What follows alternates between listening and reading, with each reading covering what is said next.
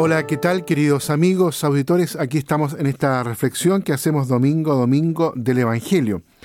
Hoy corresponde al domingo 33 del tiempo ordinario.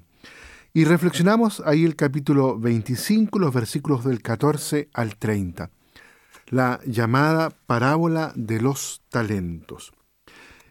Esta parábola de los talentos ofrece otra cara de la vigilancia. Vigilar aquí significa cooperar de modo serio y responsable con el don recibido, pues hay que dar cuenta del talento recibido. Unos reciben más y otros menos. Sin embargo, a todos se les exige que doblen lo recibido, por lo que el primero y el segundo reciben la misma bienaventuranza, la misma felicitación.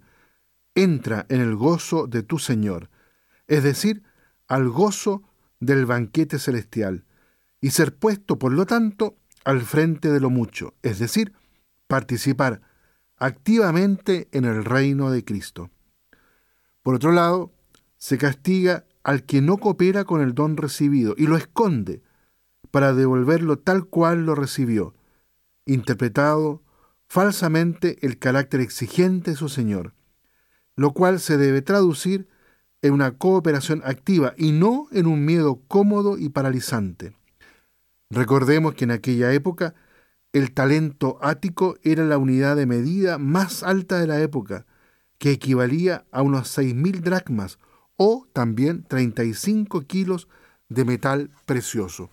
Por lo tanto, el don recibido, el talento recibido, es algo que va más allá incluso de nosotros mismos. Sin embargo, es la acción y la gracia de Dios en nosotros. Un talento que hemos recibido para que lo podamos regalar a otro, para que lo podamos duplicar, para que lo podamos hacer crecer. Nosotros cooperamos con la dinámica y el crecimiento del reino de los cielos. Un modo, queridos auditores, de cooperar con el talento recibido es colocar en el centro a aquellos que el Evangelio coloca en el centro. Me refiero a los más pobres. En este domingo, el Papa Francisco ha invitado a esta jornada de los pobres. Es que es la primera jornada que él realiza. Y un signo elocuente justamente de esta jornada, de un, de un signo que él quiere colocar, es que ha invitado a unos 4.000, más o menos 4.500 gente de la calle, los más pobres de Roma, y va a compartir con ellos la mañana de este domingo. Y de esos cuatro mil, él va a almorzar con mil quinientos. El, el Santo Padre, con este gesto, indica que él quiere colocar en el centro el talento recibido en su ministerio pastoral.